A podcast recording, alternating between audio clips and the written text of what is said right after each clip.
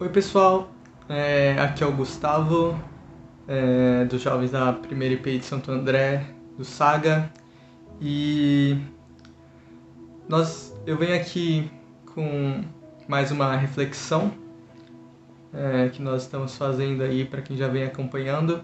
E nessa semana eu quero ler com vocês é, Mateus 6, do, dos versículos 5 e 6 só é, são versículos que eu já li muito e, e, que eu sempre fico refletindo muito sobre eles e eu quero ler eles para você e comentar um pouquinho.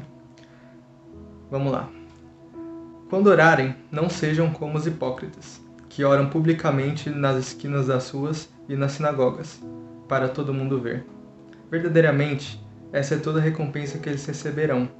Mas você, quando orar, Vá para o seu quarto, feche a porta atrás de você e ore ao seu pai que está em secreto.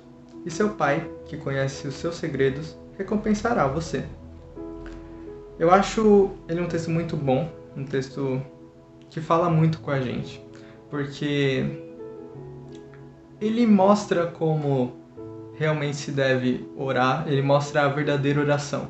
Porque ele diz que a verdadeira oração não é uma oração que você faz com segundas intenções que você faz, querendo que as pessoas te vejam, querendo reconhecimento.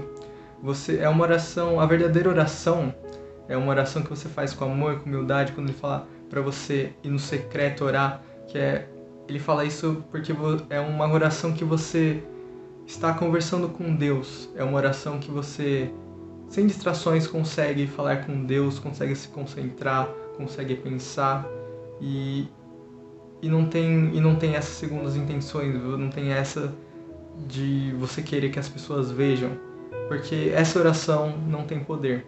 Essa que você faz com segundas intenções. A oração que tem poder é essa que você faz no secreto, é essa oração que você faz falando com Deus, que você faz intercedendo pelo teu irmão, essa oração que você faz com humildade e amor. Não que você não possa orar para um grupo de pessoas, mas no momento que você ora no grupo de pessoas pensando em como elas te verão, essa oração já não é a oração que tem poder, mas sim a oração que você ora no grupo de pessoas e você pede por cada um lá e pede entregando ao Senhor. Você pede falando com o Senhor. Você pede como, como um filho falando com o pai, verdadeiramente. E, e essa é a reflexão que eu quero, queria passar para vocês, que hoje mais do que nunca a gente precisa crer no poder da oração e essa é a verdadeira oração poderosa. Essa é a oração que nós podemos falar e que com certeza Deus estará ouvindo. Essa oração que tem poder. Amém, né? Amém.